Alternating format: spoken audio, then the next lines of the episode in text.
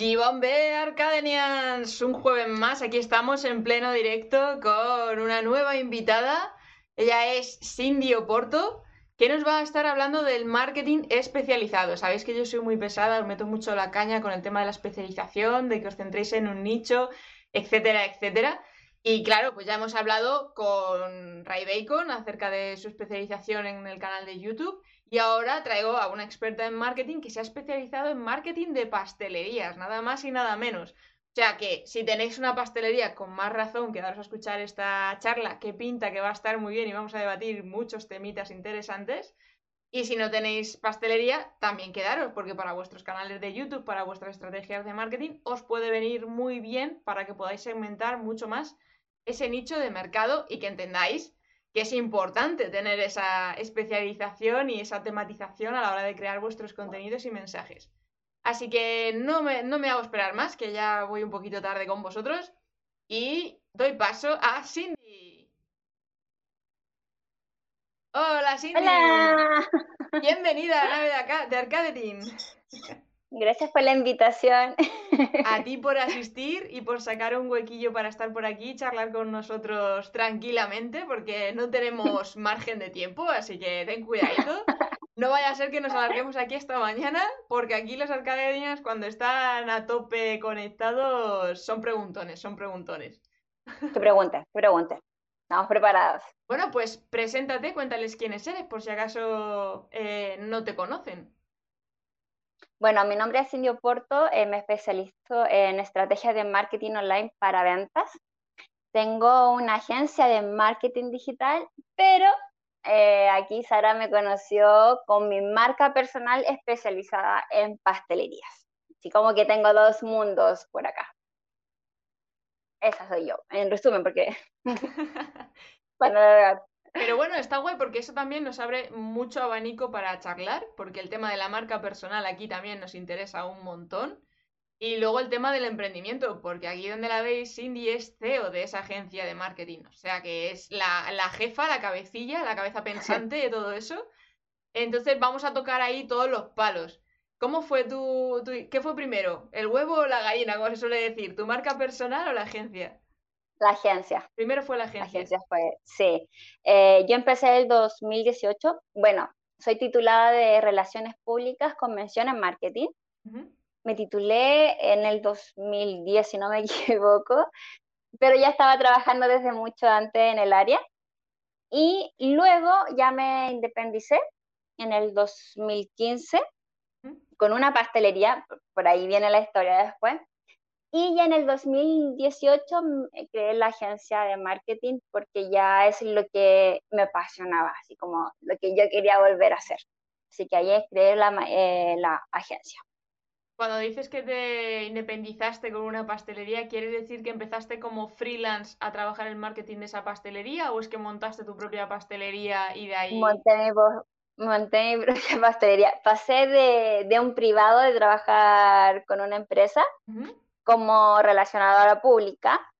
Eh, me salí, dejé todo y junto con mi pareja creamos una pastelería, pastelería como que aprendí a hacer pasteles y, eh, y ahí como que durante el tiempo dije, no, ya esto no es lo mío, yo necesito mi marketing y volví en el 2018 y creé, no quería volver a trabajar en una empresa, quería ser yo Y así que creé la, la agencia, como que era mi alternativa en ese momento.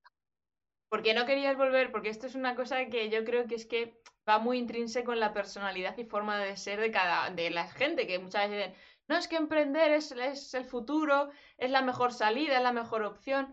¿Por qué tú que has estado en los dos ámbitos dijiste, no quiero volver a trabajar por cuenta ajena? ¿Qué descubriste al, al emprender que te llevó a esa reflexión? Ya, yo voy a ser súper sincera en, esta entrevista. yo lo digo al tiro. Eh, yo siempre eh, le digo a las personas que piénsanlo mil veces antes de emprender, porque no es fácil. No tienes un sueldo fijo todos los meses, por, al, por ende te va a costar mucho más tener tu vida que deseas, en ese sentido, entre comillas, porque hay muchas variables. Pero yo siempre recomiendo no emprender, sinceramente, siempre y cuando es realmente, realmente lo quieres hacer, emprende. Porque no es yo escucho muchas personas diciendo, no, gana tanto en ser independiente y gana millones, y la verdad no es así. O sea, eh, digo, piénsalo muy bien antes de emprender. Y yo en mi caso emprendí porque realmente eh, yo pasé por una etapa súper difícil en mi empresa, eh, trabajando con personas como que sentí una muy mala energía y dije, ¿sabes qué? No quiero esto, no quiero volver a, eso, no quiero volver a, la persona, o sea, a las personas superficiales, de que te, te dicen no a la frente y después te apuñalan a la espalda y como que todo ese ambiente no lo quería volver a tener. Es así que, que es muy malo. Sí, entonces dije no. No quiero volver a ese ambiente, quiero estar tranquila. Y dije, ya, la única forma es emprender sola. Y eso es. Bueno, sola con tu, con tu pareja, ¿no? En principio, y luego ya te fuiste por tu cuenta a, montar la agencia, ¿no? correcto. ¿Y cómo es empezar una agencia desde cero? Que yo siempre he tenido mucha curiosidad en ese aspecto. Mira, eh, primero partí eh, haciendo mi trabajo como persona única. Eh, me metí a Workana, no me fue bien. dije, no, por acá no, porque como no tenía experiencia, no tenía como, tenía mi experiencia de empresas, trabajando en empresas, pero no como persona natural. Entonces me fue súper mal. Dije, ya, mira, voy a crear una agencia con un nombre, lo voy a inscribir acá eh, como, empresa y voy a ver cómo me va, si la gente ya por ahí engancha más y engancharon. Por eso creé la agencia. Es que, bueno, como persona no me resultó, como la agencia sí. Entonces, como que ahí la gente me decía, ah, tiene una empresa, entonces tenía ahí como más reconocimiento. Sí. Y ahí creé la agencia, como por esa necesidad. O sea, que te tiraste a la piscina en vacío, realmente. Sí, me tiré, sí, me tiré a la piscina en vacío. Y ahí es como ya, ¿qué servicio yo soy buena en hacer ahora? Eh, y empecé como a armar mi servicio. Pero yo al momento de hacer la agencia, yo no tenía servicio. Sinceramente, por eso digo, esta entrevista es súper sincera. No tenía servicio, me tiré así nomás con lo que viniera, que era eh, cuando me, me, llamaban, para cotizar, que era lo que cotizaban más las redes sociales, campaña de publicidad. Por ende, entonces como que creé ese servicio y lo empecé a modificar a medida que iba pasando los días y ahí como que este es el servicio que, que tengo fijo. Y Pero así empecé. O sea, que poco a poco fuiste consiguiendo tus propios, tus propios clientes, ¿no te exigían como un portfolio? ¿Cómo fue ese, ese inicio? no, Eh, Relaciones públicas. Total, ¿no? Eh, no, la verdad es que yo el trabajo que yo tenía, siempre le decía, mira, acá en Chile eh, yo trabajé en una empresa que es más reconocida. Por ende, ya tenía como mi respaldo. Yo trabajé en, en Chile en CCU, una empresa bastante grande. Eh, por lo tanto, ya era como, ah, ya, entonces sabe. Entonces por ahí como que la gente confiaba mucho más porque la verdad no tenía nada que demostrar, no podía demostrar nada de mi trabajo en concreto, entonces como que era el bla bla. Oye, tengo esto, tengo experiencia y así lo pude hacer. Y así obtuve mis primeras clientes. Es que es una de las cosas más complicadas a la hora de empezar, el poder demostrar que realmente puedes ayudar a la otra parte a, a conseguir sus objetivos en ese, en ese ámbito. ¿Te arrepentiste de no haber empezado a trabajar tu marca personal mucho antes? En ese sentido? No, no, la verdad que no. No me, no me he arrepentido.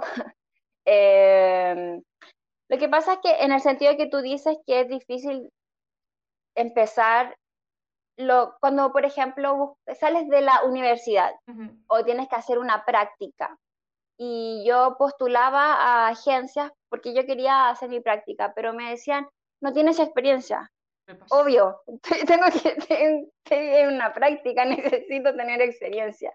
Lo mismo pasaba con esto, o sea, como que la gente, yo digo, si te vayas a lanzar y estás súper seguro, lánzate. Pero si vas a, a, estafar, entre comillas, a la gente con algo que realmente tú no sabes que vas a lograr, no lo hagas. O hazlo gratis, o eh, cóbrame mucho menos. Sobre todo para coger esa confianza, a lo mejor también.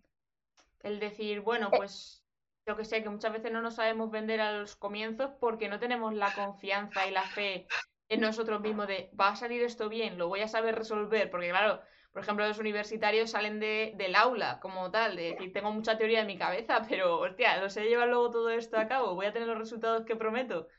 Entonces, claro, es bueno empezar un poco bajando precios y diciendo, mira, te lo demuestro.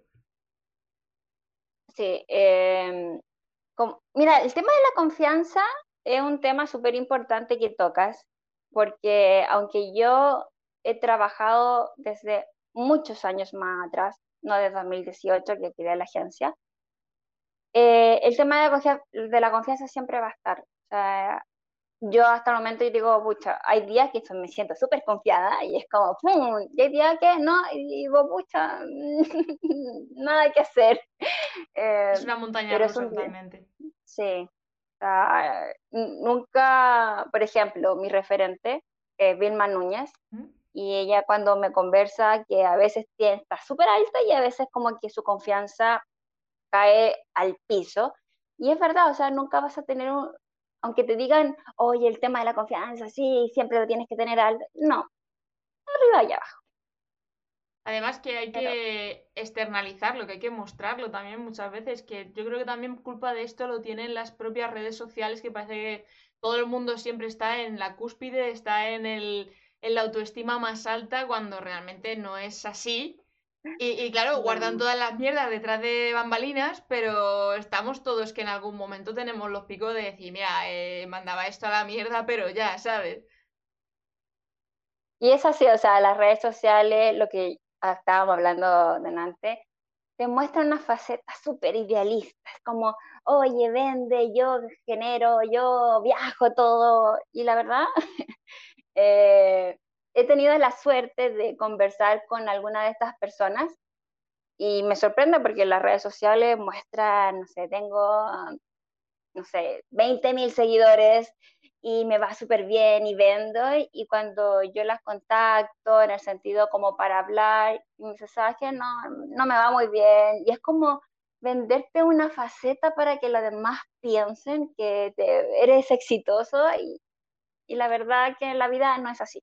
La vida es dura, pero también es muy bonita, y, pero es con trabajo. ¿Y tú como especialista en redes sociales, consideras que está llevando un rumbo más hacia ese lado de humanizar las, las marcas, tanto personales como corporativas, en cuanto a, mira, muéstrate tal cual eres, háblale a la gente tal como eres, déjate de, de tabúes, de esto no lo debería mostrar, etcétera, etcétera, o es mejor mantener esa línea de perfeccionismo y para vender sobre todo el tema de no, es que esto es perfecto, mi producto es genial, etcétera, etcétera? La verdad, hay dos caras. Una la que tú consideras como persona, así como, oye, no hay que mentir. O sea, ese es como mi, mis valores para nada. Eh, pero también tiene la cara del consumo. O sea, ¿tú a quién le vendes?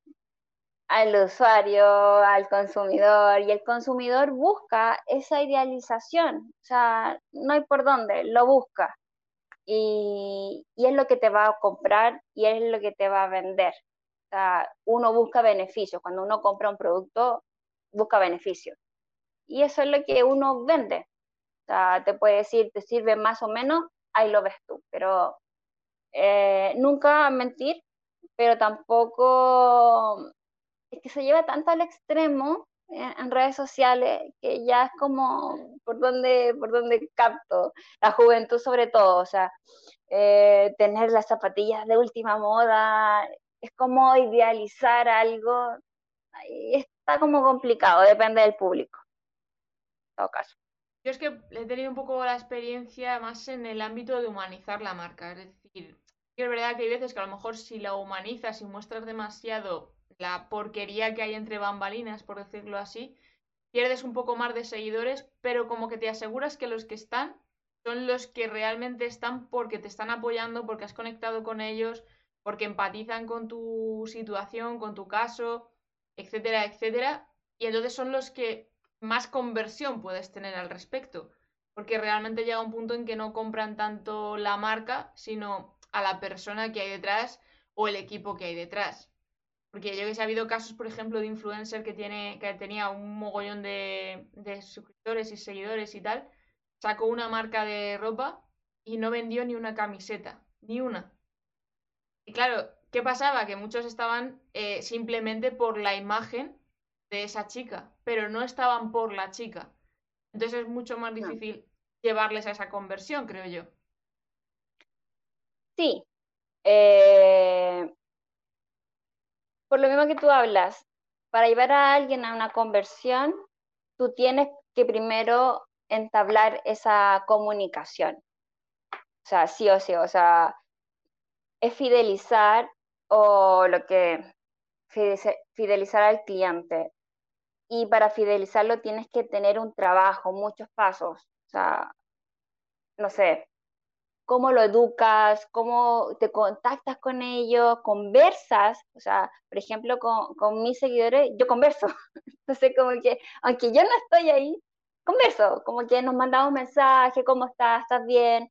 Esa, esa, ese contacto es el que se tiene que hacer. O sea, no están, los seguidores, entre comillas, no están para solamente venderle, son personas. y eso es como la base de todo.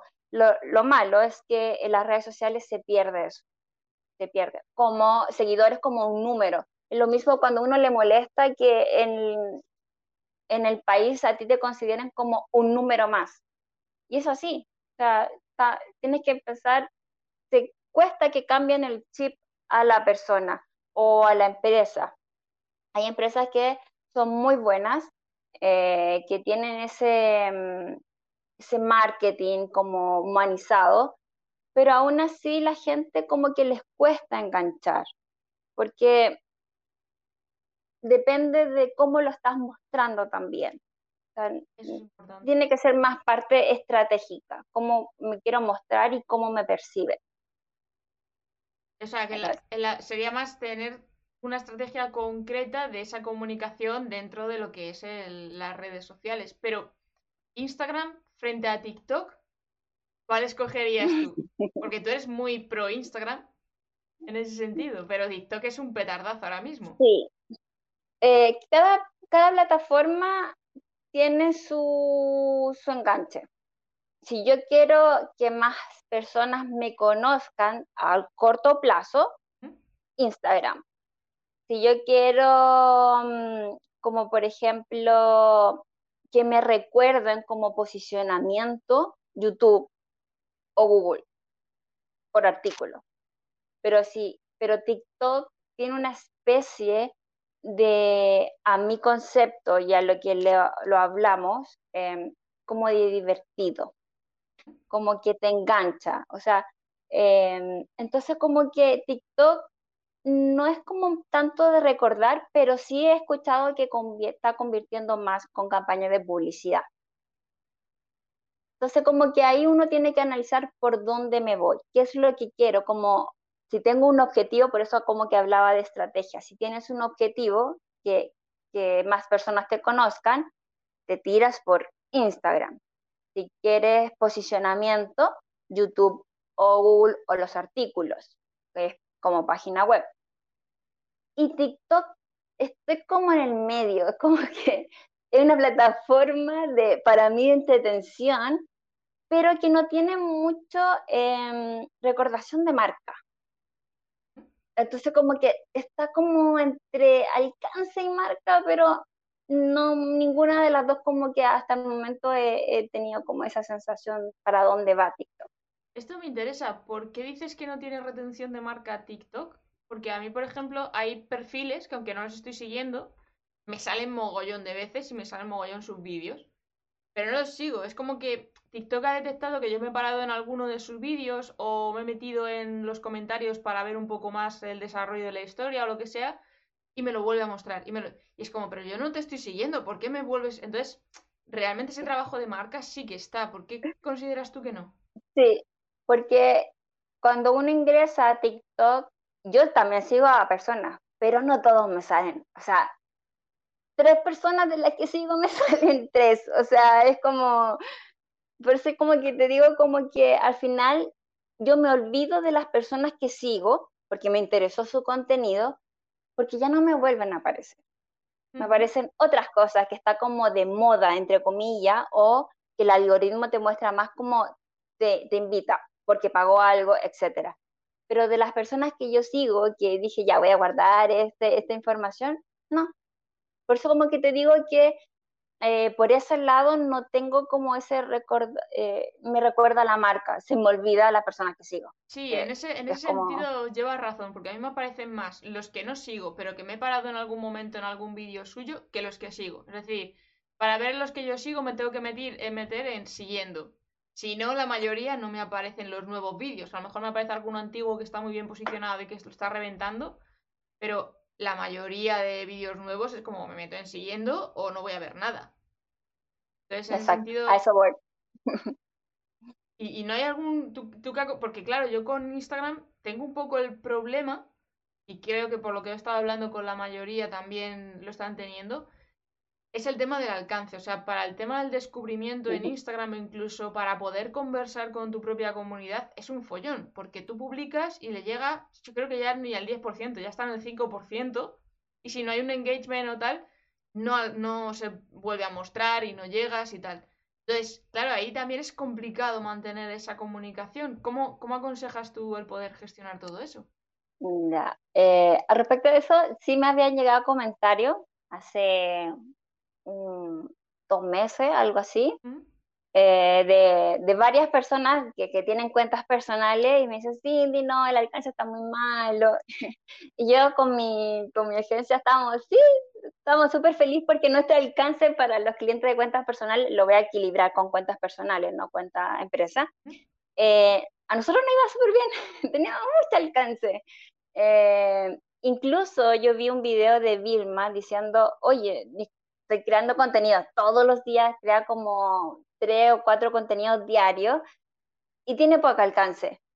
Y yo, yo lo empecé a analizar y es como nuestra estrategia eh, de Instagram, de contenido, sí, es difícil, no te lo voy a negar, pero tienes que tener una estrategia de, de contenido sumamente buena para e identificar a quién quién te contacta, quién te interactúa.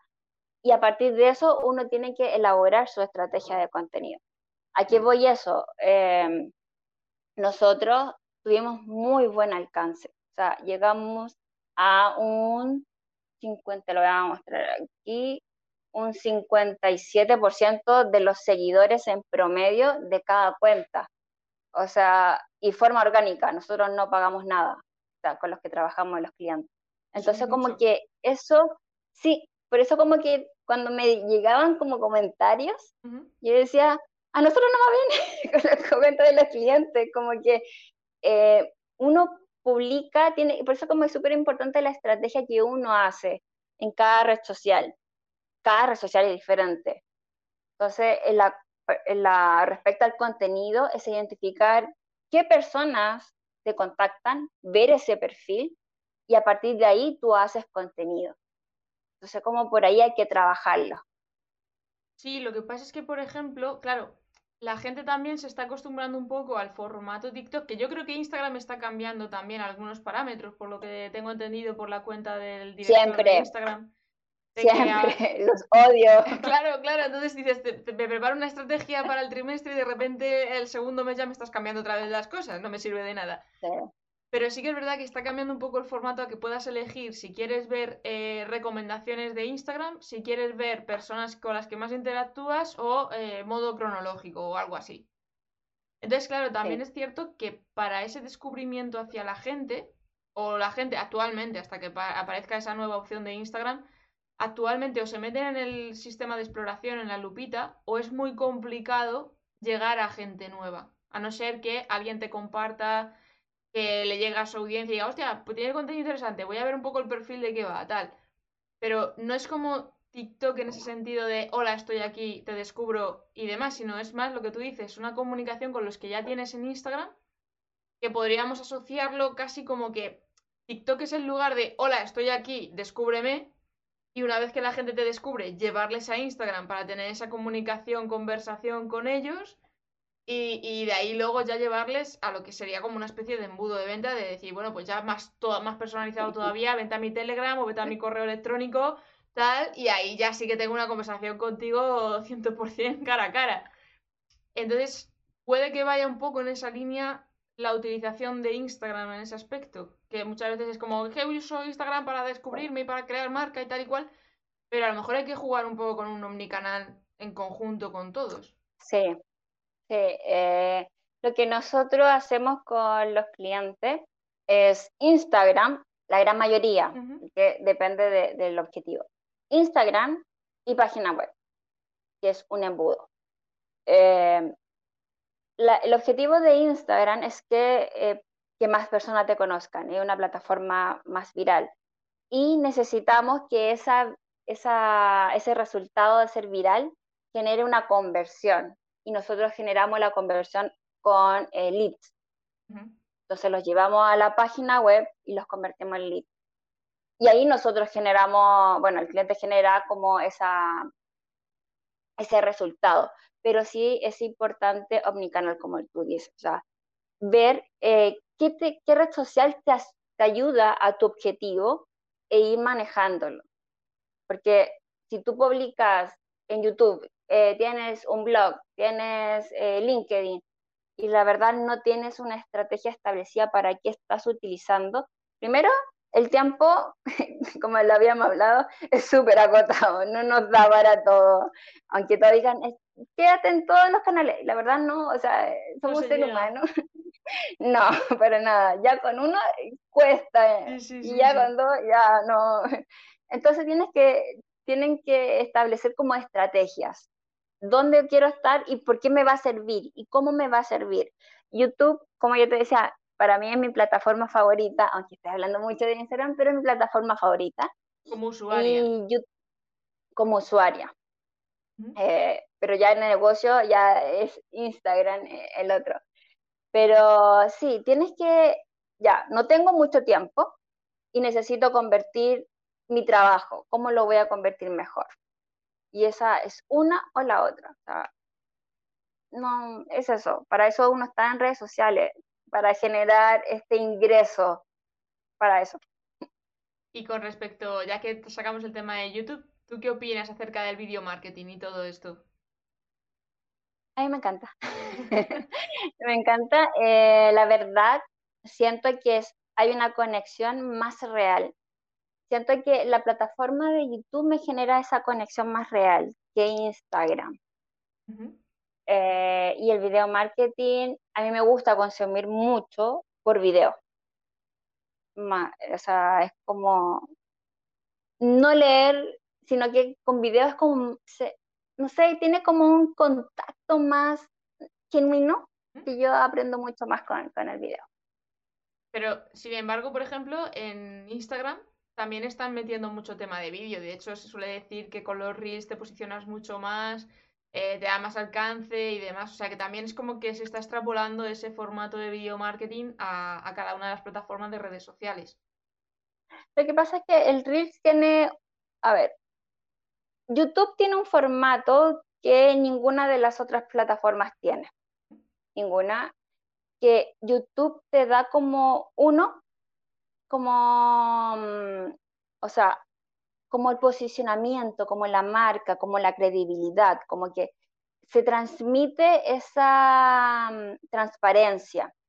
En cambio, en Reels es un formato, y TikTok también, pero me voy a enfocar más en Reels, es un formato muy rápido, que no, que es tan rápido que vas subiendo, o sea, como que sigue, sigue, sigue, sigue, y, y los contenidos que yo he visto, porque veo mucho, eh, no son como de, mm, como que lo guardas y no lo vuelves a ver. ¿No te ha pasado que tú guardas contenido y nunca más lo vuelves a ver? O sea, lo guardas. Es cierto. Es eso. Tengo, Entonces, varias carpetas que... es como, bueno, esto lo, tengo aquí para verlo detenidamente en otro momento. Muy bien, ahora tengo tantísima cantidad que ver que ya digo, ni de coña me voy a poner a, ver todo esto ahora. Lo borro todo y empiezo de nuevo. Totalmente. Pero es eso, que esa es la gracia de YouTube, que te da como ese contenido que tú de verdad lo, lo, lo absorbes y lo retienes. En cambio, el contenido que te da otras plataformas, no, lo guardas y quedan ahí. O sea, como dices, como que nunca más lo. está súper interesante, lo guardaste, pero no lo vuelves a ver. Es eso, o sea, son, son contenidos que para mí rápidos, pero no te no lo vuelves a ver. En cambio, en YouTube, como son más largos, tienen otro tipo de formato, es un contenido más interesante de hacer. Sí, los reels te dan mucho alcance. Y con mis clientes hago reels. Es porque me da alcance, mucho alcance.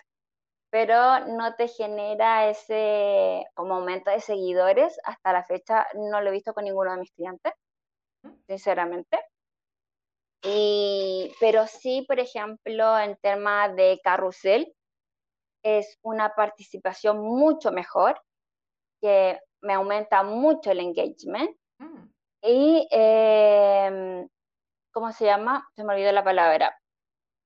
Y me aumentan los seguidores. Eso en términos generales. Entonces, como que cada formato te genera un resultado. Por eso, súper, como yo te decía, es importante entender el formato, entender la plataforma para que tú puedas hacer una buena estrategia de contenido. Claro. Hombre, un poco volviendo también a lo que comentabas con relación YouTube y Reels, yo creo que también es un poco el mood en el que entramos a cada una de las plataformas. Porque muchas veces en Instagram estamos a lo mejor haciendo otras cosas, yo que sé, estamos esperando el autobús, eh, estamos escuchando un podcast, pero en ese momento también pues dices, em, tengo como hiperactividad, voy a ver qué se cuece por Instagram, tal. Y estás como haciendo muchas cosas a la vez y sin embargo YouTube es como un Netflix o como ponerse a ver la tele. Estás muy concienciado, concienciada de, me voy a poner a ver este vídeo, quiero este tutorial o quiero saber la receta de cómo hacer un pastel de cumpleaños de fresa. Entonces es como que vas muy a tiro hecho y tu cabeza está en otro, en otro ambiente. Por eso a lo mejor también dicen que Instagram es casi mejor tirar un poco hacia el entretenimiento y más hacia la formación en YouTube. Porque yo creo que la mente está más en ese ambiente. De, estoy aquí entretenido, Cuéntame cuatro cosas que además ahora mismo con el tema de los títulos están cada vez más grandes y más llamando la atención, como léeme, si no me vas a escuchar por lo menos léeme de qué va esto. Porque cada vez lo me ocupan más en los RIC y digo, pero a ver, que no veo la imagen, déjame ver algo. Yo soy una de ellas. Es que sí, o sea, tenemos cuanto menos de un segundo para captar la atención y tienes que captarla, si no, pasa de largo. es eso. Además es que lo tienes que captar incluso teniendo en cuenta que la gente no va a estar escuchándote, que muchas veces la gente hace como un grito al inicio o un espera, espera, espera, espera, espera. Y dices, no, si es que no te están escuchando, o sea, o lo haces con una imagen que le rompa un poco ahí el patrón de todo el feed de lo que están haciendo, o olvídate. Entonces es como que cada vez están intentando ocupar más contextos y con y se olvidaron un poco de, jugar con, los montajes y los colores o, yo qué sé, o tal, de llamar más la atención por imagen que ya directamente a texto, texto, texto. Sí, em, lo que pasa, bueno, como tú dices, en tu día a día no puedes colocar audio, porque o estás en una reunión Claro. No sé si te ha pasado, pero estoy en una reunión y aún así ves el celular, no puedes colocar el audio. Por ende, es súper importante colocar los subtítulos, por lo menos, para que lo lea. Pero es eso, o sea, eh, son contenidos sumamente rápidos y por lo tanto, ¿cómo llamo la atención? Eh, hay una, me fui para otro lado, pero hay campañas de publicidad que a mí me llaman la atención cuando, no sé si lo has visto, eh, sale como la persona dentro de la campaña como que se ve como en 3D, así como que sale de la campaña, pero es un anuncio. Entonces yo lo encuentro tan choro eso, que es como una forma que uno nunca pensó de cómo poder llamar la atención. Que este es como, es tanto los contenidos que uno ve, o sea, claro. como que te impresiona, así como retención, retención, y uno no retiene tanto. Efectivamente. Además es que el problema es que cada vez la gente se está acostumbrando más a ese lenguaje de contenidos, a, estar sobreinformado, a estar mm, eh, con un montón de input todo el tiempo. Por tanto, ser destacable cada vez está siendo más complicado y sobre todo el captar la atención y retener a esa gente y decir, espérate, mírate el vídeo. Porque a mí, por ejemplo, no sé si te pasará en algún momento, que hay vídeos que incluso aunque ponen eh, espérate al final que vas a te vas a sorprender. Y llega un momento en el vídeo y es que no me quiero esperar, es que ya me estoy aburriendo. déjame, no tengo ni curiosidad de saber cómo termina esto, ¿sabes? ¿Qué intentas hacerme ahí? ¿Un cliffhanger? No, no. Entonces, claro, ahí ah, cuesta. Eh, soy de esas personas que no se pueden Mira, incluso yo voy a contar una anécdota que mi pareja me testa por esto, es que yo, por ejemplo, tengo que primero saber el final de la película para poder ver la película tranquila, si no, no puedo, entonces como que me pasa mucho eso. O sea, tú echas para adelante y eh, dices, ah, que me espera al final, no, ya voy para adelante y ya si eso me veo de qué va la historia, ¿no? sí, por ejemplo, cuando vemos películas, eh, ya, pero ¿de qué se trata al final? No, mi pareja me decía, me dice, no, pero es que ve, pero ya, pero ¿cómo termina? Porque necesito estar tranquila. O, por ejemplo, las películas de Marvel, que a mí me encanta. a mí. Yo ya sé el final. Yo voy a ver al cine, pero yo ya sé el final porque voy con spoiler. Y es Madre como, mía. ya voy. Bueno, ahora con Marvel, muy spoiler, o sea, muy final no te va a servir de mucho porque tienen tantísimo jaleo ahora mismo que en mitad de la peli te pueden estar trastocando todo. Ahora Sí, pero igual digo, ya, por lo menos me voy más tranquila con esto, así como, ah, mira, yo la sabía. así que soy una de esas personas. No, no, no, ves, es que al final hay público de todo tipo, entonces hay que pensar un poco en todos los, perfiles para poder destacar y que la gente se quede. O sea, por eso digo que es muy, muy complejo el tema de, de este contenido de consumo tan, tan rápido y en condiciones tan dispares, de que es que no puedes pensar, bueno, pues es que va a estar en esta situación tranquilamente, en modo chill, y no, puede estar incluso como tú decías, en una reunión, está aburrido de escuchar al jefe ahí dando el sermón, se mete un rato y te está pasando siempre, muchas veces incluso pasando por pasar, es que ni siquiera están prestando atención a lo que está saliendo. Y dices, pero, pero ¿te has enterado de las dos historias anteriores? No. Y están pum, pum, pum, simplemente por como que se nos ha generado esa inercia de estar siempre con el móvil en la mano y de estar viendo cosas. Aunque no les presta atención. Mira, a mí me pasa algo que, em, bueno, aparte de TikTok, que uno entra y te quedas pegado horas, o sea, ni siquiera minutos, horas. Em, yo tengo una modalidad en el sentido de Facebook. Por ejemplo, todos me dicen, oye, Facebook está muerto. La verdad, yo consumo mucho Facebook por noticias. O sea, yo me informo con noticias por Facebook e incluso las historias yo las veo en Facebook, pero yo no las veo en Instagram. Entonces, a lo que yo voy es que cada persona no, que no asuman que un comportamiento es igual para todos. O sea, uno tiene que pensar, por eso el, la forma de omnicanal es súper importante. Uno tiene que pensar cómo puede actuar un usuario. Yo actúo de esta forma, que mis historias, o sea, la historia yo la consumo en Facebook, yo no veo historia en Instagram y me informo como noticia en Facebook. Entonces yo sí tengo Facebook y yo todo, todos los días abro Facebook. Instagram lo tengo que abrir por trabajos, pero eh, no, me, no me informo por Instagram. Entonces por eso hay que súper entender cómo puede o no dar por hecho eh, como el consumo en sí. Para todo iguales. Claro, esto es como un poco la crítica que tiene todo el mundo hacia Twitter de que es tóxico, de que hay solamente haters, que no sé qué, que no sé cuánto. Depende a quién sigas, cómo lo estés gestionando tu comunidad, las, las perfiles que estés siguiendo tú, etcétera, etcétera. Claro, si sigues perfiles que son todos haters, que son de estos que están diciendo siempre cosas negativas a todo el mundo, etcétera, etcétera, obviamente Twitter te va a parecer una plataforma muy tóxica. Pero si sigues, pues eso, lo que tú dices, perfiles que te están dando noticias, novedades, que hacen reflexiones interesantes que te muestran otra cara de la realidad. Bueno, eso es un perfil muy bueno para poder trabajar en la plataforma. Entonces sí que es verdad que el hecho de cerrarse a una plataforma, a ver, sí que es verdad, yo soy de las personas que piensan que Facebook está caput. O sea, yo por lo menos en mi entorno y tal, es como que la gente ya no lo utiliza tanto. Sí que los grupos de Facebook se siguen machacando, tal. Pero tú eres de Chile, ¿no? Me dijiste. Sí. es que yo creo que de España a, Latinoamérica hay mucho salto, porque creo que fue en la entrevista con Ray Bacon que decía eso, que él notaba que utilizando Facebook le venía mucha gente de Latinoamérica porque en Latinoamérica se usa mucho más. Aquí en España es que la gente está que, que no lo toca, no, no se meten, no hay nada. Entonces, claro, yo creo que también va un poco pensando en determinados perfiles, decir, bueno, vamos a ver, este perfil sí que lo está usando, bueno, pues vamos a hacer contenido para este perfil que lo usa, pa, pa, pa, pa, y, y trabajándolo así. Eh, Facebook, por ejemplo, sí, o sea, yo también escucho que está muerto. Eh, yo, a ver, cuando yo quiero vender por campaña de publicidad, Facebook es el que más me convierte. Sin duda, por lejos. O sea, eh, en todo ámbito, cuando hacemos campañas para los clientes, Facebook es el que me convierte. Instagram, 2%. Sería.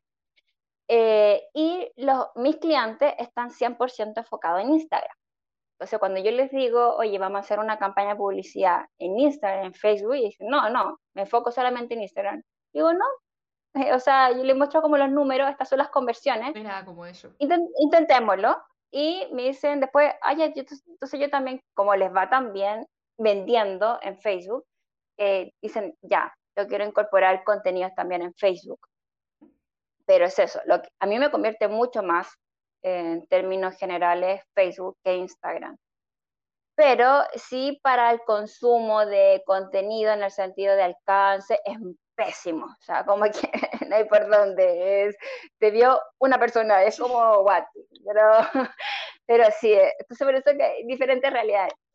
Pero es eso, o sea, como que Facebook para mí vender es potente, Instagram no, pero para visualizaciones Instagram es potente y Facebook es, eh, ni siquiera puedo decir que es malo, es, pésimo, como que está en el suelo. o sea, me perdono. Sí, sí, no, no. Pero sí. Además es un poco eso lo que estábamos hablando, que al final cada plataforma hay que tenerla en su sitio.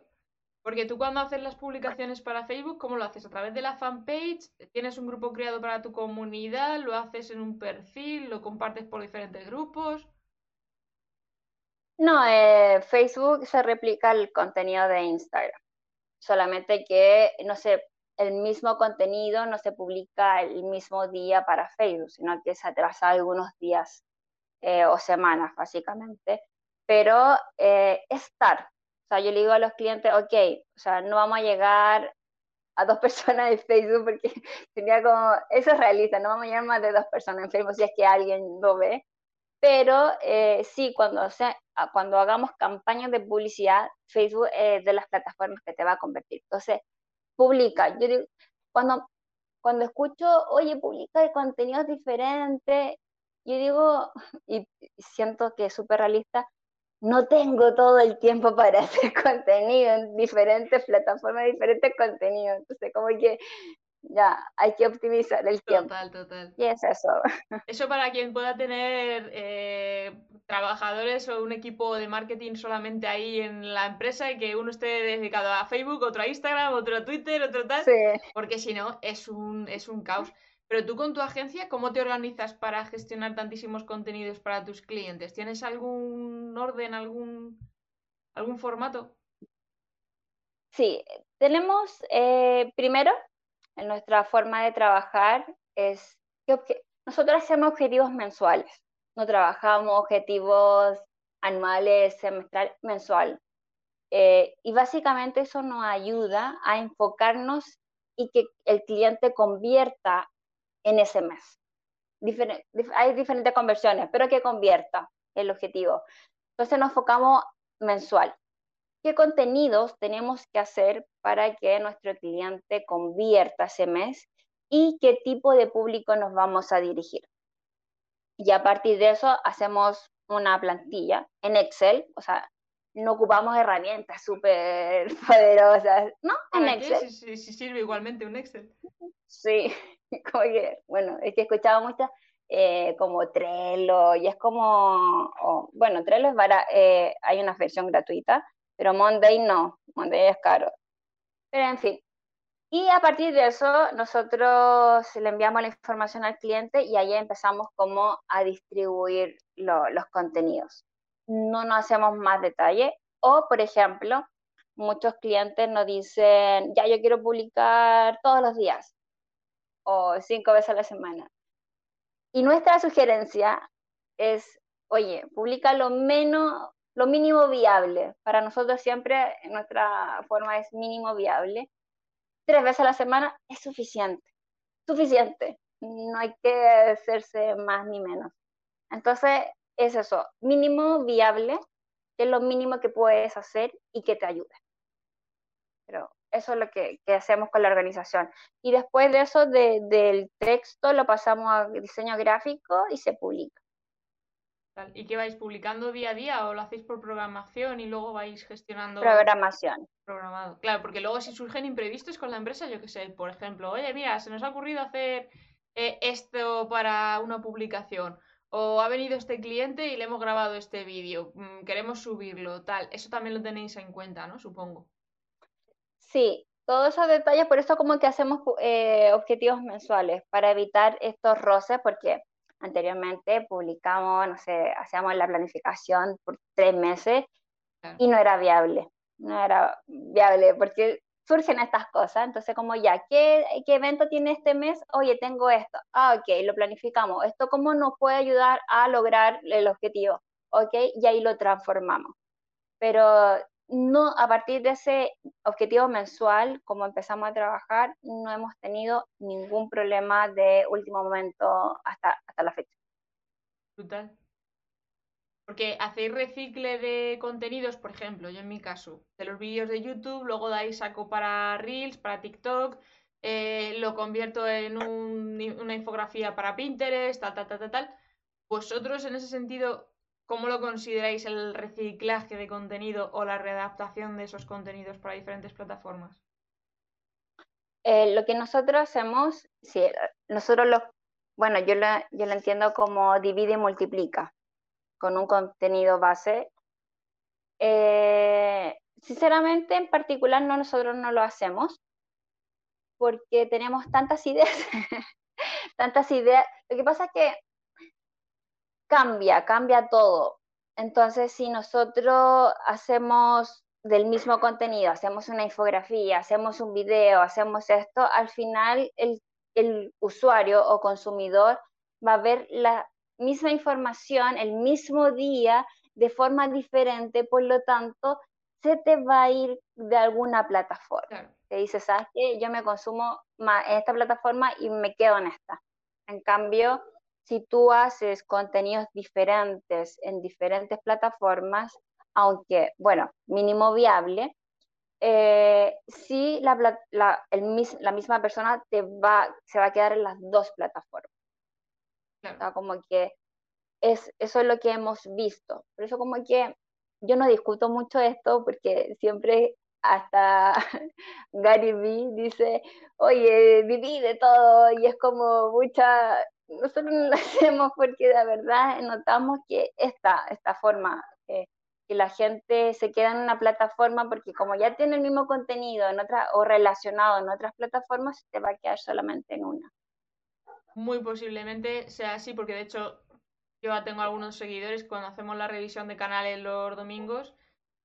Me dicen, joder, es que tengo mucha gente en TikTok, pero no se me terminan de suscribir en YouTube. ¿Qué es lo que está pasando? Y los ves y realmente es que han subido en short los mismos TikTok que están subiendo en TikTok a la misma vez, al mismo tiempo, etc. O sea, no hay ni una transformación breve, porque yo que sé, en mi caso, por ejemplo, es en vertical y es un clip a lo mejor de esta misma entrevista. Pero si quieres ver la entrevista entera, vete a YouTube. Eh, puedo coger una frase del invitado y ponerla en la infografía. ¿Quieres saber de qué el contexto? Pues vete a YouTube, ¿sabes? O sea, que al final es lo mismo, pero eh, adaptado en ese sentido para que no sea un 100% del mismo contenido, porque si no, sí que pasa lo que estás comentando tú, que al final la gente dice, bueno, ¿y para qué me voy a ir de TikTok a, YouTube si al final me estás poniendo todos shorts procedentes del mismo TikTok?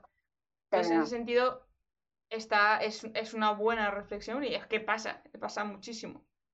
Hay que darle ahí un poco, decir, vale, con el mismo contenido, ¿qué es lo que puedo hacer sin romperme mucho la cabeza? Porque es haciéndolo así y aún así me falta tiempo, cuando tiene uno que gestionárselo a sí misma es complicado.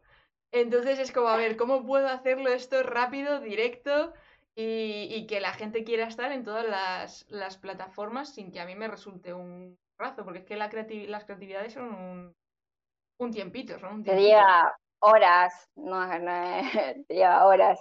Independiente se hace una imagen, te lleva horas porque tienes que pensar el diseño, los colores, el todo. Sí, te lleva, te lleva tu tiempo. ¿Y tu paso a la marca personal, cómo ha sido eso?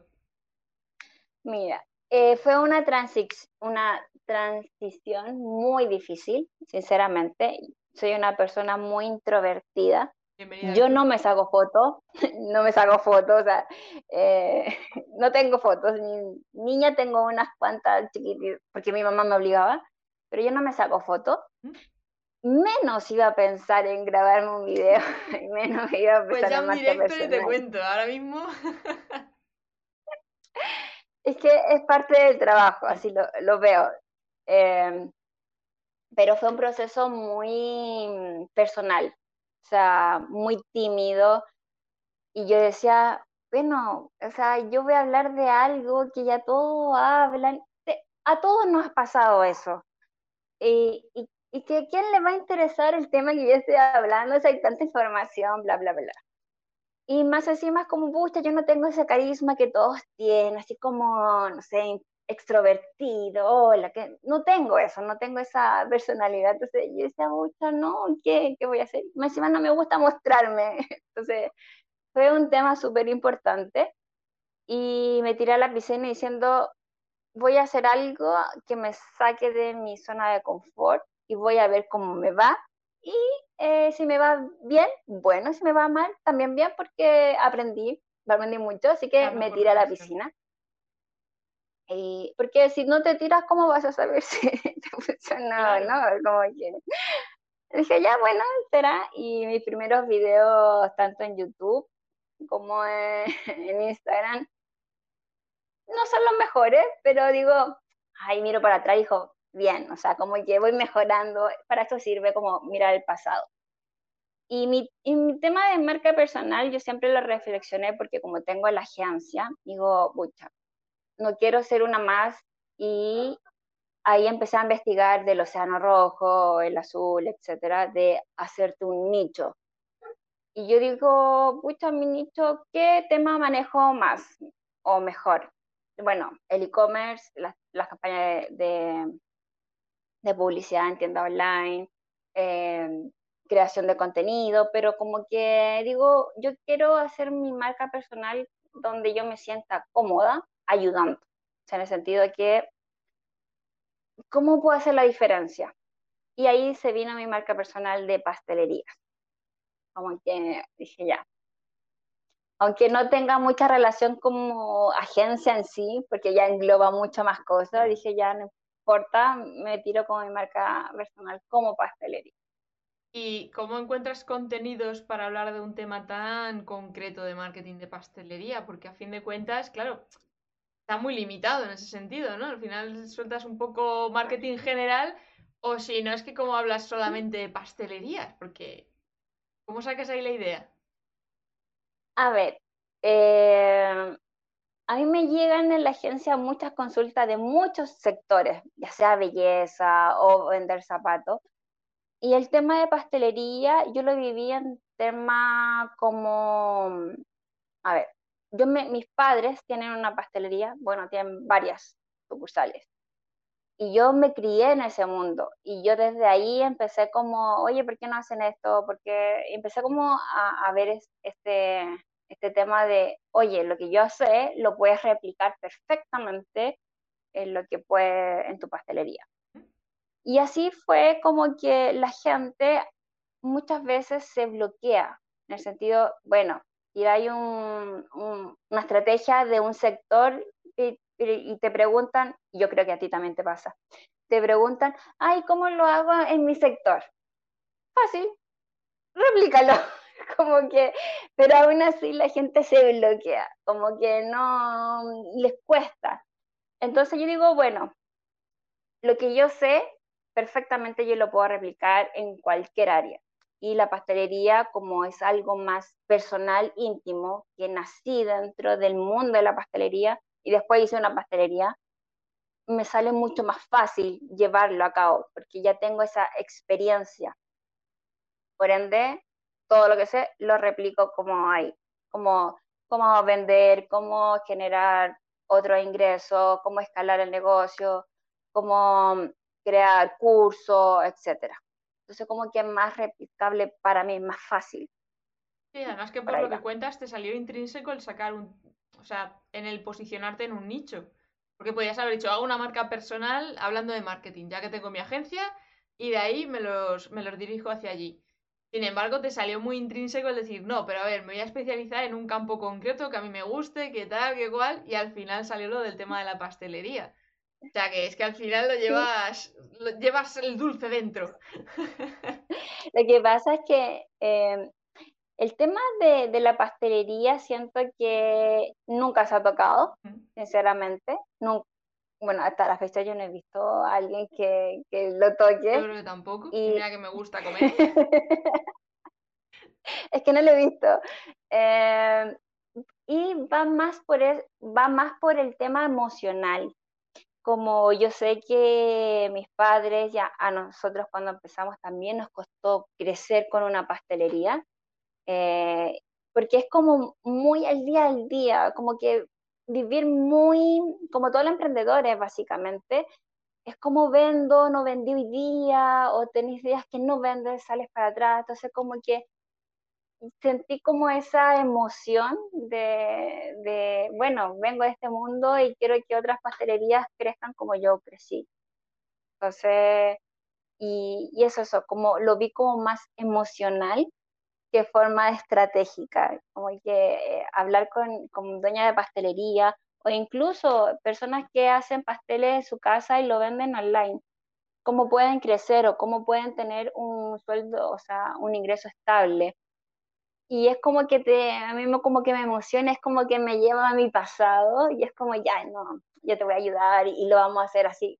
Va más por ese lado, por eso lo tomé como ahí, como mi, mi historia. Además que eso se nota y se transmite luego, y al final enganchas mucho más con la gente y conectas mucho más. ¿Tú has notado, has notado que te llenen más clientes por el tema de tu marca personal ahora que estás más especializada o te llegan más clientes por la agencia, por el hecho de ser agencia? me llegan más clientes por ser agencia por que marca personal. Sí. Eh, ¿Qué pasa? Ahí también, por eso como que te digo, ¿qué es lo que quieres hacer? ¿Qué es lo que defines hacer? Eh, yo el tema de la marca personal lo hice por un tema más emocional. Entonces, como que nunca mi objetivo fue generar ingresos. O sea, los ingresos los lo genero con la agencia no tenía como otra gana de generar ingresos. Pero si tu objetivo es eh, generar ingresos con tu marca personal, sí te sugiero partir con un nicho concreto y luego expandes ese nicho. Por ejemplo, si lo voy a colocar más específico, si yo quiero expandir o tener más clientes, voy, ya no va a ser pastelería, sino que va a ser marketing porque ya tengo unos seguidores que me conocen, por lo tanto ya tengo una base de datos que eh, tengo como reconocimiento y puedo agrandarlo porque tengo el respaldo atrás. A eso voy. Pero, pero hay que trabajarlo. O sea, como yo te dije al principio, cuando yo empecé como agencia, o sea, fue porque nadie me contrataba como marca personal. O sea, nadie. Y pero a raíz de la agencia sí, pero esa es como mi, si yo quiero ingresar, que esa es la parte, o sea, tienes que ver qué es lo que quieres a largo plazo y a partir de ahí establecer tus objetivos, qué pasos voy a dar. Eso, eso es fundamental, pero además en todos los ámbitos, ya no solamente para tema de marcas, es que en todos los ámbitos para poder triunfar en algo y conseguir las cosas. Es una buena, una muy buena reflexión, totalmente. La planificación es sumamente importante, porque al final eh, vas avanzando sin un rumbo, no vas a llegar a ningún lado. Y el otro día estaba viendo mm, Sergio Cánovas, que está lanzando, está lanzando como este, mm, ¿cómo se llama? Financiamiento, no, no es libertad financiera, como tenerla. Y es así, o sea, como, y él desea, ejemplo, yo quiero ganar, eh, no sé, mil euros al, al año, al mes, no sé, pero mucho dinero. Ya, pero ¿qué estás haciendo para hacerlo? O sea, para lograrlo. ¿Estás haciendo algo diferente? ¿Cuál es tu ruta para conseguirlo? Y la mayoría no tiene una ruta, solamente quieres ganar dinero, pero ¿cómo, cómo lo vas a hacer? O sea, no, no te llega así como sentado y me recibo, o sea, a nadie. La ley de atracción está muy bien para visualizar, pero luego hay que ponerse en acción. sí, es que esa es la parte que cuesta. Claro, claro, claro.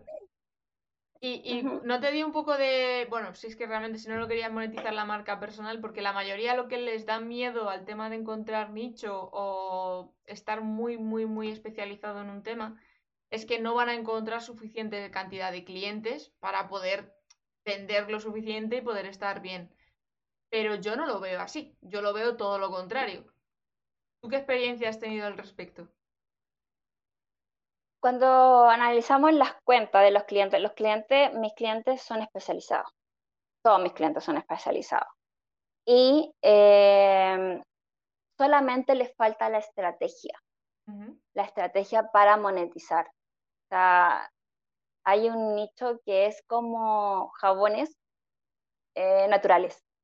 O sea, y solamente vende jabones. Entonces como que, y tú dices, ya, pero con jabones, no voy a generar, genera mucho ingreso porque tiene una estrategia. Si tú no tienes una estrategia, aunque tú llegues a las masas, no te va a ir bien. Pero ese es el punto que hace la diferencia, cómo tú quieres ser reconocido. Y uno, cómo quieres ser reconocido, y dos, si tienes una estrategia. Si una estrategia, seas quien sea, no vas a llegar a, a ningún lado. Entonces, es eso. Y respecto a los nichos, yo te digo, lo que yo sugiero es partir con un nicho, generar ese nicho, generar esa credibilidad, esa confianza, para que tú después, más adelante, si es que quieres, te enfrentes a retos mayores. Oye, mira, yo lo logré, tengo esto y soy especialista en algo. Ahora, muchas cuentas que he visto no te dicen, eh, soy especialista en esto. Te dicen, soy marketing, soy, soy trafficker, pero ¿de qué? O sea, ¿cómo quieres que te encuentren? Por eso la especialización es sumamente importante. Claro, porque además también así eh, atraes ese tipo de cliente que en comparativa con otro que está haciendo el mismo servicio que tú, va a preferir a alguien que está especializado en su nicho porque va a entenderle mucho mejor en ese aspecto. Entonces, y que va a tener más experiencia, eh, habrá tenido mm, grasos errores con otras marcas y con otras empresas, por tanto no lo, vas no lo va a cometer contigo, sabe por dónde va la vaina, conoce al tipo de público, etcétera, etcétera, que al final, claro, es una manera de diferenciarte del resto de competidores dentro del mismo sector, de algún modo. Pero muchas veces ah. ese pánico a saltar a decir, venga, me voy a quedar solamente con este, porque ¿cuánto, cuánto se soléis tardar vosotros en obtener resultados con las estrategias de redes sociales, aprox? Porque normalmente suelen ser como tres meses, seis, según en qué fase se encuentre la empresa. Y eso muchas veces a las empresas o los emprendedores les da como, joder, seis meses, tres meses todavía esperando aquí para tener resultados con esto. El cortoplacismo.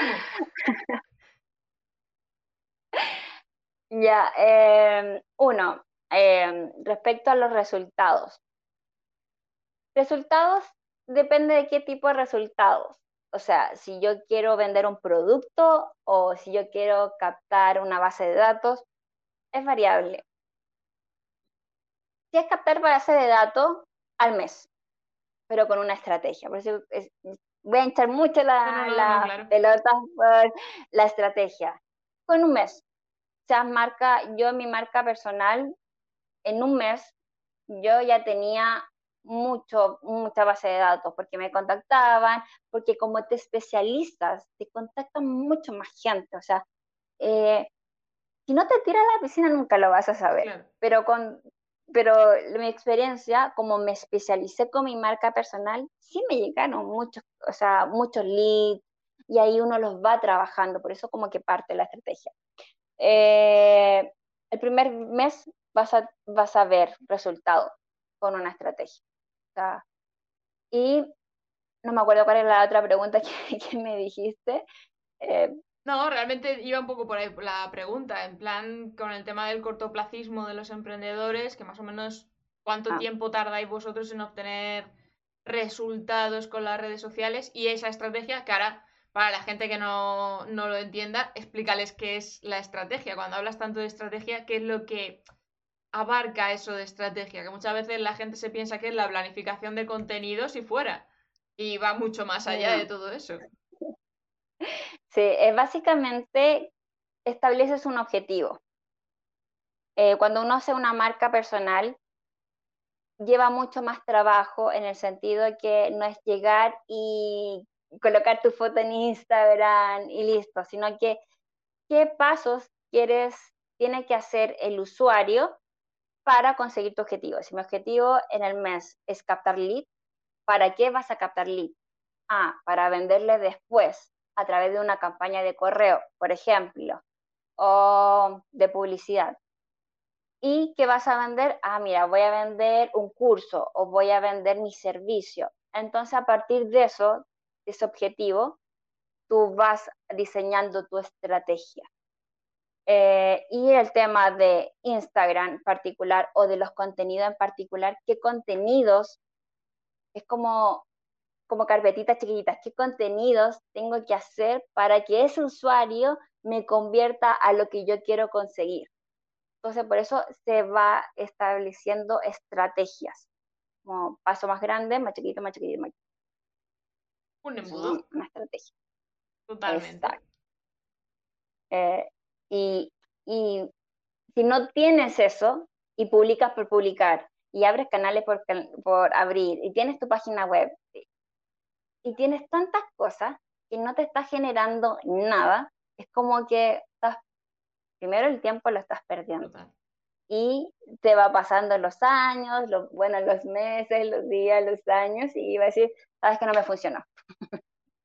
Entonces, me timaron, me engañaron, esto era todo una mentira y una historia que no. Y al final, como no, es que la culpa la has tenido tú. Eso les pasa a muchos eh, youtubers que dan tutoriales y demás, que tienen comentarios dispares. De unos que, gracias por tus consejos porque he conseguido los resultados, ya estoy viviendo de esto. Y otros, eres un vendehumos porque yo, yo no consigo resultados, no sé qué, no sé cuánto. a ver, es que también depende cómo seas y que hayas hecho, que no consiste en apretar una tecla y volar. Hay que perfeccionarlo y personalizarlo, que eso también es muy importante. a veces se piensan que hay una fórmula mágica y luego hay que adaptarlo a cada uno de los casos.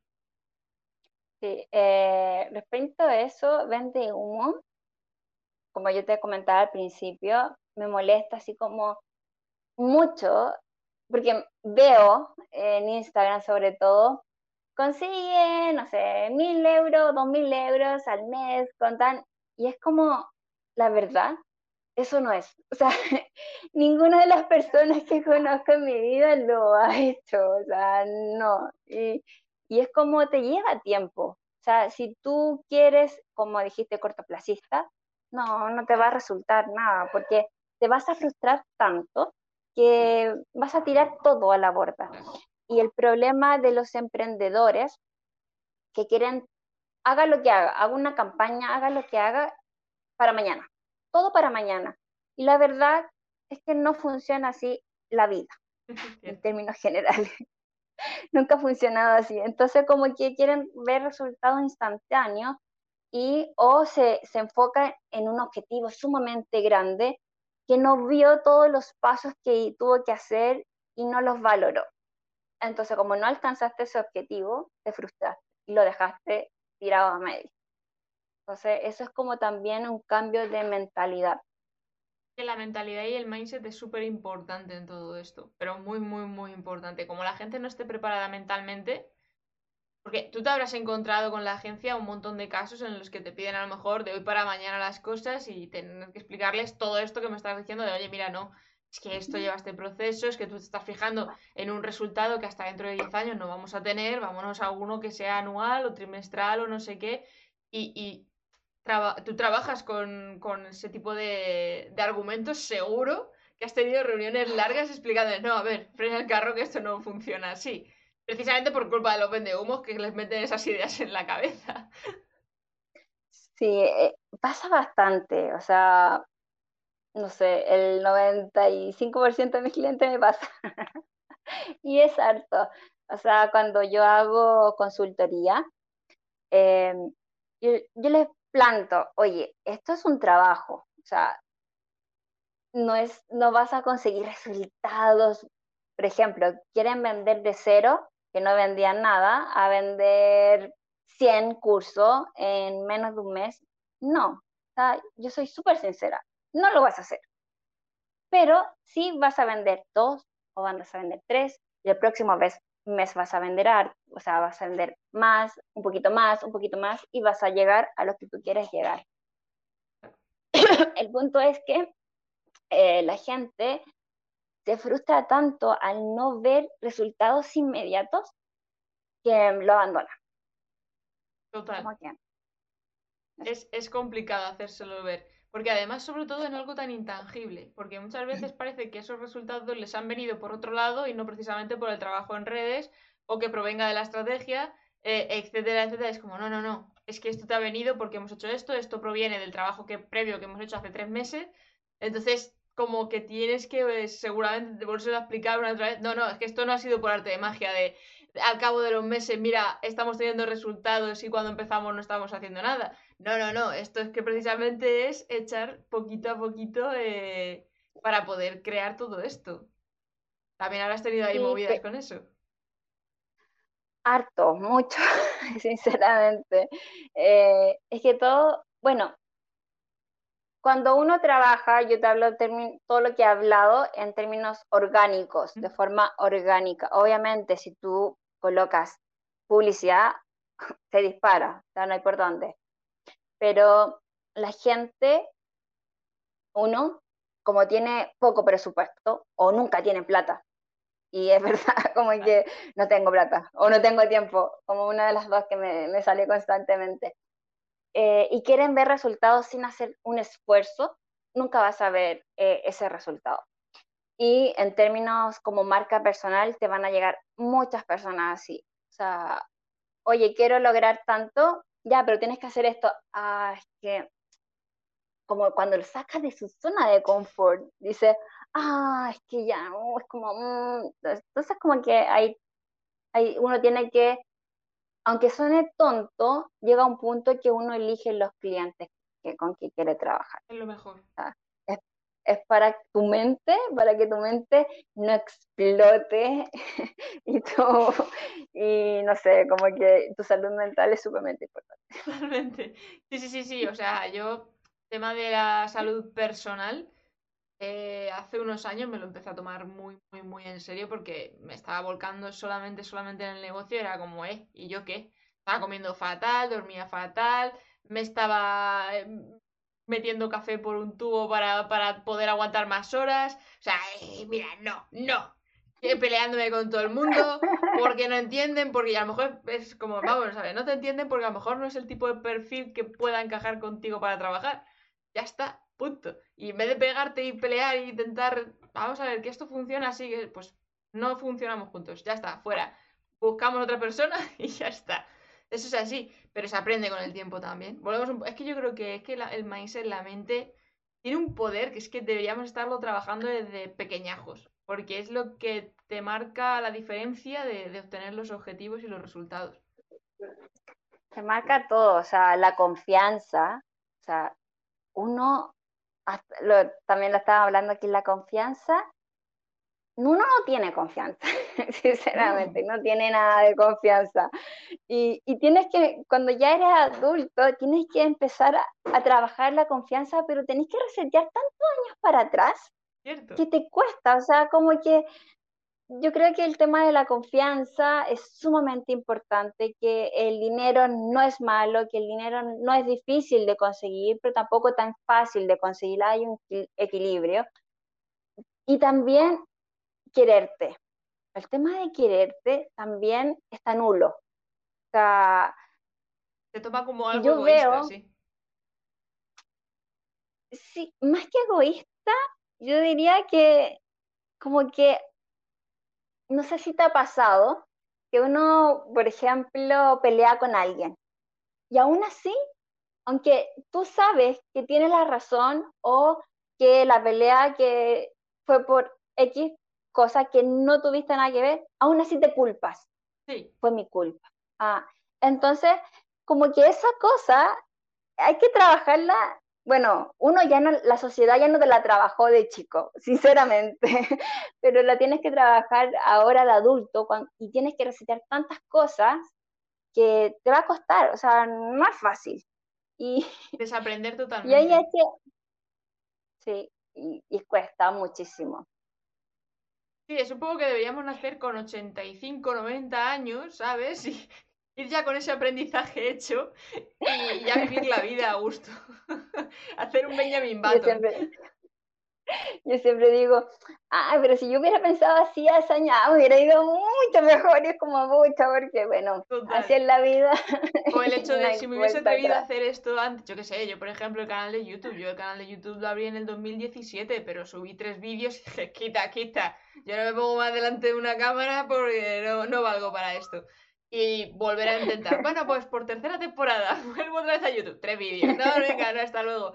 Y ahora que le he cogido más el gusto y también es verdad que he ganado yo mucha más confianza, ahora lo disfruto un montón. Ahora es verdad que me falta sacarle tiempo ahora para grabar vídeos, pero ahora lo disfruto un montón. Entonces es como, ay, si hubiese sido un poquito antes, ¿cómo habría cambiado todo? ¿Cómo habría sido todo? No lo sabemos, pero, ah, qué rabia me da. Pero eso es cuando uno dice, tírate a la piscina, porque al final nunca vas a saberlo. y después te llega ese arrepentimiento, como tú dices, arrepentimiento es como, ¿por qué no lo hice? Sí, sí, sí. Bueno, prefiero hacerlo y equivocarme a no hacer, estar como viejita y decir, pucha, nunca lo hice y te vaya a morir con ese arrepentimiento. Totalmente, es mejor llegar ahí y decir, bueno, me sacudo el polvo, pero menudo vidorra que me he pegado y ya lo he probado todo. Bueno, Cindy, no te quiero quitar más tiempo, que además estás todavía tocadilla de la, de la garganta, no te quiero machacar.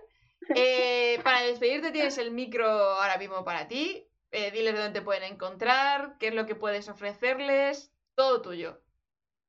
Bueno, me, pueden comprar, comprar, nada que ver, encontrar eh, tanto mi agencia, que es la, mi agencia de marketing que se llama Enboga, que es www.agenciaenboga.cl, estamos en Chile, eh, o en redes sociales también, y también en mi marca personal que es Indie-Oporto, que ahí yo me enfoco eh, en pastel. Bueno, eh, y ahí me enfoco en pastelerías, pero también hago consultoría de la agencia. Así que tengo estas dos, estos dos mundillos uno más personal, que es como, y el otro es como ya de, de empresa, así como trabajando. Ahí me pueden encontrar cualquier duda. Pues ya sabéis, de todas maneras tenéis el enlace en la descripción para cualquiera de las redes sociales. La página web ahora, me, ahora la apunto, que esa no la tenía cogida. Pero cualquier cosa le dais clic en la descripción y os lleva directos. Así que muchas gracias, Cindy, por pasarte por aquí, por esta charla tan amena que se me ha pasado volando. No sé si a ti te ha pasado lo mismo, pero Hemos estado una hora y cuarto ricamente y yo no me he enterado. yo porque ya te veía con la voz en plan de, uy, que se me entrecorta ahí, que no, que no la, voy a machacar. Si no, yo sigo aquí de cháchara tranquilamente. Espero que tú la hayas disfrutado igual. yo sí, porque se me pasó tan rápido la hora. Eso es lo importante, Pero... un montón. no, yo encantada, me, me encanta como te dije, yo sin tapujo tengo una agencia, pero me da lo mismo, eh, en el sentido de que yo te voy a hablar siempre con la verdad y honestidad completa. es una pasada. Eh, y eh, que sí que he notado que muchas personas como, como tienen una agencia o tienen una marca es como más cuidadoso lo que dicen Y la verdad a mí me da exactamente lo mismo, solamente que la persona tiene que saber la cruda o cómo es verdad y a, a dónde se metan también. Y que además que cualquiera que se sienta aludido, quiero decir, porque lo ha vivido y, pueden ser casos que sí que dicen, bueno, pues mira, hemos tenido que trabajar esto con el cliente porque el cliente no se enteraba. Y era, vale, sí, uno de ellos fui yo, ¿sabes? ¿Qué, qué, qué malo hay? Pues no hay nada malo. Y esa cosa además es que nos pasa a todos los, negocios y entonces, porque cada uno es bueno en su sector, entonces tienes que explicarle a cada nuevo cliente el, sector en el que estás tú, porque ellos entienden en tu caso, por ejemplo, de pastelería, pero no saben de marketing. Si no, no te estarían llamando a ti. Entonces es como, a ver, que te explico lo que yo ya sé, que me está sacando de quicio, tenerlo que volver a explicar, pero te lo vuelvo a explicar. Entonces, eso pasa mogollón de veces. Entonces, no, yo no veo mal el que se, se hable así abiertamente en ese sentido. Además que son casos que son muy chulos de contar y que pasa siempre. Que te escuchas cualquier entrevista de los que está hablando de marketing también y estamos todos igual. De decir, bueno, a ver, que te tengo que explicar, a ver, no, pero es que esto no es así. De hecho, es que te he puesto ejemplo de cortoplacistas, si es que nos pasa a todos. Yo, por ejemplo, con los vídeos, no, es que quiero un vídeo para. A ver, que hay que grabarlo, hay que pensarlo, hay que escribir el guion, tengo que conseguir los recursos, ¿sabes? O sea, no me mandes el producto hoy para querer el, el vídeo mañana, porque no me da la vida, ¿sabes? Hay más clientes, también te digo, no, no estás tú solo, hay cola, ¿sabes? De estas cosas pasan siempre. Es que sí, y, y es súper importante que uno los toque, porque no se habla Cierto. para nada.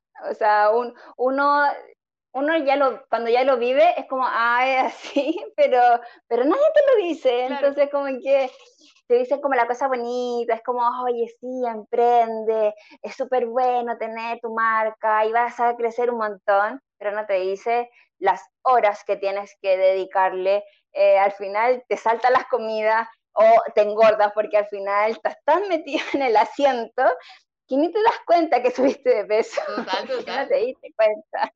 Total, yo con decirte que en el año de la pandemia yo tuve que adelgazar 30 kilos, con eso que fue cuando dije, hasta aquí, ya voy yo primero, ¿sabes? O sea, dejadme en paz. Y me puse ahí en rajatabla de mi horario de, no, mira, ahora mi deporte, ahora mi momento de comida, dejadme fuera móvil y poniéndome horario, de decir, mira, no te voy a contestar.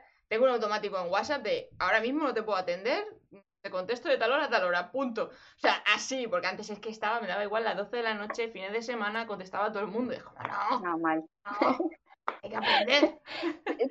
Te, fuiste, te fuiste al extremo. Total, total. Yo no llegaba hasta allá. Y ahora con mis horarios de atención al cliente, como se suele decir, deja... Sí, sí, sí. yo lo que hice, eh, yo tengo el celular en silencio, todo el día. Y cuando me acuerdo contestar algo, tomo el celular. Pero es que el sonido de que te llegue un mensaje automáticamente es como importante, le da como la importancia. Sí, sí, sí. Era inconsciente. Entonces era como, no, celular en silencio. Cuando yo tenga tiempo o ocio, lo tomo. Es como la, la campanita del perro de Pavlov. Con lo, no sé si has escuchado alguna vez, el experimento aquel. No. Pues es un experimento de Pavlov en el que cada vez que tocaba la campanita a un perro le daba la comida. Y entonces, cada vez que oía la campanita, el perro empezaba a salivar, aunque no hubiese comida. Y aunque no tuviese hambre, le generaba hambre. Y es como, pues eso es lo que nos pasa con los móviles. Oímos vibrar el móvil o le oímos sonar y es como, ya lo tengo que coger directamente. Porque incluso sentimos vibración cuando el móvil no ha vibrado. No sé si te ha pasado a ti alguna vez. Decir, me ha vibrado el móvil, lo miras y dices, pues no tengo notificación de nada. ¿Ha sido una sensación fantasma o qué ha pasado aquí? O sea, ¿qué es esto? Pero viste cómo reseteas la cabeza. O te dicen, no me estás contestando el teléfono. Y es como, lo tengo en silencio. Claro, claro, claro. Yo por eso tengo el automático en determinados horarios de decir, a ver, contestado estás. ¿Con un automático? Sí, pero no te sientes tan mal. Pero es que esas son las cosas que nadie te dice. O sea, como que el detrás de cámara es mucho detrás. Por eso digo, como, si vas a emprender, tienes que estar con una mentalidad así como bien empoderada, así como ya, venga lo que venga, voy a emprender. Si no, vas a, o sea, búscate un empleo que tenga un ingreso fijo, estable, para que tú puedas vivir tranquila, dormir tranquila. Que cuando llegues a tu casa te olvides y desconectes de verdad, porque nosotros los emprendedores, aunque llegamos a casa, siempre estamos, ay, podría hacer, ah, pues es que esta idea, o ves una película y dices, oh, qué bueno esto que ha hecho aquí, lo voy a aplicar para mi siguiente post. Y dices, bueno, espérate, a ver, ve, la película con calma, ¿sabes? O sea, yo qué sé, yo voy buscando incluso relaciones de, ah, mira, pues en la película no sé cuántos hablan de esto, ¿sabéis que se puede aplicar en marketing o cosas así, ¿sabes? Y es como, a ver, vamos a disfrutar un ratito que estamos de ocio. Mente, apaga. Es que es, que es difícil. Yo creo, yo no lo he logrado. Sinceramente, yo no he logrado ese punto, por ejemplo, meditación. Todos me dicen, tienes que meditar, tienes que colocar tu mente en blanco. Te juro, te juro que nunca he podido colocar mi mente en blanco.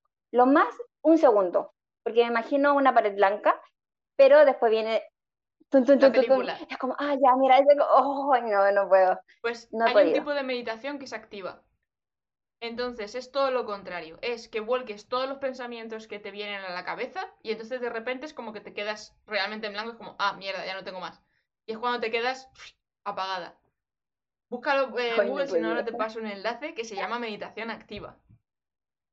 Hay una, yo veo Netflix, los documentales me gusta mucho, eh, salió uno de meditación y no quedé así como, mi, mi, cabeza era como, ay, los monitos de Netflix que pasaban por acá, las imágenes, y después llegaba mi, el, tema del cliente, ah, mira, con este cliente puedo hacer esto, y es como, no. Es que es un rollo, porque, claro, en ese sentido, a mí me pasa igual, yo, cuanto más intento desconectar, más ideas me vienen a la cabeza, o más conecto ideas que tenía por ahí sueltas en mi cabeza. Como cuando te estás duchando y dices, mierda, tengo que hacer esto, no sé cuánto. Ah, ya he encontrado la solución a esto. Y como, ahora cuando salga tengo que escribirlo, tengo que hacerlo, porque yo en cuanto supuestamente estoy desconectada es cuando más conecto ideas. Y al final nunca puedo parar. Y como, no. Entonces, la meditación activa viene bien para eso, para decir, no, ahora mismo estoy haciendo esto, pero como estoy haciendo eso, mi cabeza está pensando y está enlazando ideas, entonces lo vuelco todo tranquilamente y sin remordimiento y es como que, pues eso, una meditación activa sin necesidad de dejar la mente en blanco 100%.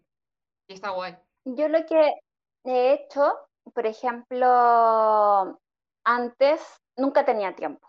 O sea, terminaba muy tarde de trabajar o empezaba muy temprano. La verdad nunca tenía tiempo, como que siempre era como el tiempo, me falta tiempo, uno dice aprendí a manejar el tiempo y aprendí a hacerlo en mi horario. Te juro que yo a veces yo puedo partir a las 10 de la mañana y terminar a las 5 porque yo ya establecí mi metodología de tiempo y eso es sumamente importante para no dormir mal, dormir esta tarde, para comer bien también. Yo tengo dos, me generé dos horas de colación porque como y puedo descansar o puedo, eh, o puedo dormir porque me da sueño, no sé, pero puedo hacer algo. Entonces es sumamente importante también eso el, el, tiempo. Yo lo aprendí a manejar, me ha ido súper bien. porque como yo tengo, mira, yo lo que hice fue establecer ah, esto, no sé si se ve en pantalla, como que toda mi agendita, cada color tiene un área de trabajo. O sea, por bloque. Puede ser el... Más que por bloque lo trabajo ya. Por ejemplo, como soy dueña de mi agencia, digo ya, ¿qué trabajos de, de, dueña o deseo tengo que hacer? Entonces los determino por colores. Esto es deseo, esto es de cliente, esto es de, no sé, tengo que armar o establecer una campaña con el equipo y empiezo por bloques y los voy moviendo a medida solamente de ese tiempo. Y ahí empecé como a trabajarlo, y ahí lo empecé como a, a, mejorar. Qué guay. Me gusta, me gusta el formato. Veo que además es muy analógica. Sí, yo trabajo con el cuaderno. Computador, sinceramente, muy poquito. Mis ideas son anotadas. ni siquiera en el celular, es como anotada en el cuaderno y ahí como que fluyo. Pues me lo apunto, me lo apunto, voy a probar a ver ese sistema, a ver qué tal. te lo voy a mandar. Sí. Ya tengo tu correo, así que te lo voy a mandar. Ok. Porque de verdad, como soy tan dispersa, es como, ay, tengo que hacer esto, y al final uno termina el, terminaba el día diciendo, oye, no hice nada. Al final hiciste muchas cosas, pero no hiciste nada. Y que no te llevaban a lo que tú querías. Sí. Entonces dije, ya, voy a establecer un sistema que me ayude como a mí me gustan los colores, me gusta, los puedo diferenciar mejor. Sí, yo también soy muy voy a hacer este sistema. Entonces dije, ya acá. Si no me alcanza, no me alcanza y lo tiro para el día siguiente o voy ahí. No, no, me gusta, me gusta el formato, me gusta el formato. Yo es que todo esto de la productividad me engancha mogollón. es, que, es que al final uno tiene que sacar, es que no me faltaba, no, tenía tiempo, tenía que ya, ¿cómo lo mejoro? Claro, Y ahí es donde uno empieza como a investigar, ya, este no se adapta a mí, esto sí, ya, y ahí y uno empieza. Qué bueno, pues sí, pues sí, pásamelo, pásamelo luego por el correo, porque me parece súper chulo. A mí, a mí me encantó, porque de verdad fue la única técnica y, y investigué muchas que a mí me servía y era como ya me quedo con esta. Sí, porque además yo soy, yo soy muy digital porque utilizo mucho Notion, pero luego tengo todo lleno de corchos con anotaciones, que si cuadritos, que si la pizarra en blanco para pintar, o sea que luego soy muy a mano alzada también. Lo que pasa es que es como que si se me ocurre cualquier cosa y no tengo un cuaderno, es como necesito apuntarlo o lo que sea y Notion me viene muy bien para eso, pero tu sistema me gusta bastante, lo voy a investigar a ver. Sí, es que yo visualmente, por ejemplo, no me complico yo en la semana, que antes era como en la semana súper así como agotada, yo ya en la semana ya la tengo ordenada y digo, ya, a ver qué tengo que hacer hoy día, eso, listo, ver correo, ver esto, reunión, listo, qué bueno. gráfica, etcétera. Pero ya no me complico, como que eso era para mí un tema.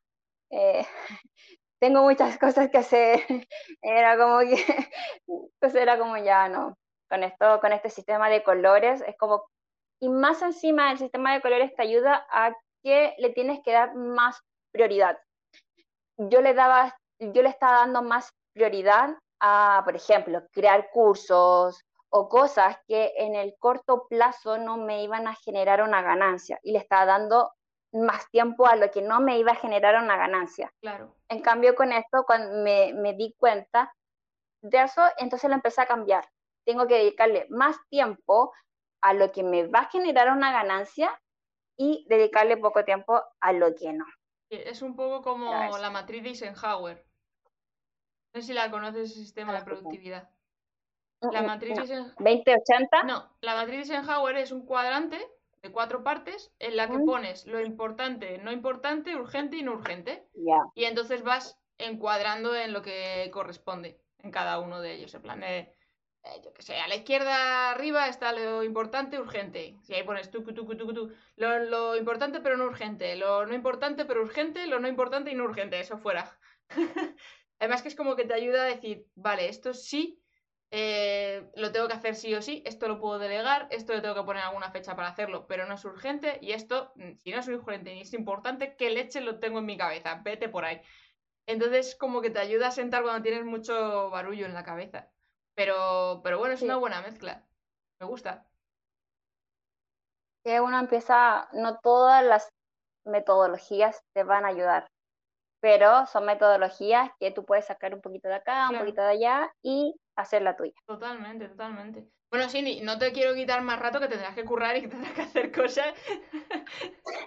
que aquí, mira, nos, hacemos otra hora tranquilamente. Era como que, ¡uy! Se desplayó.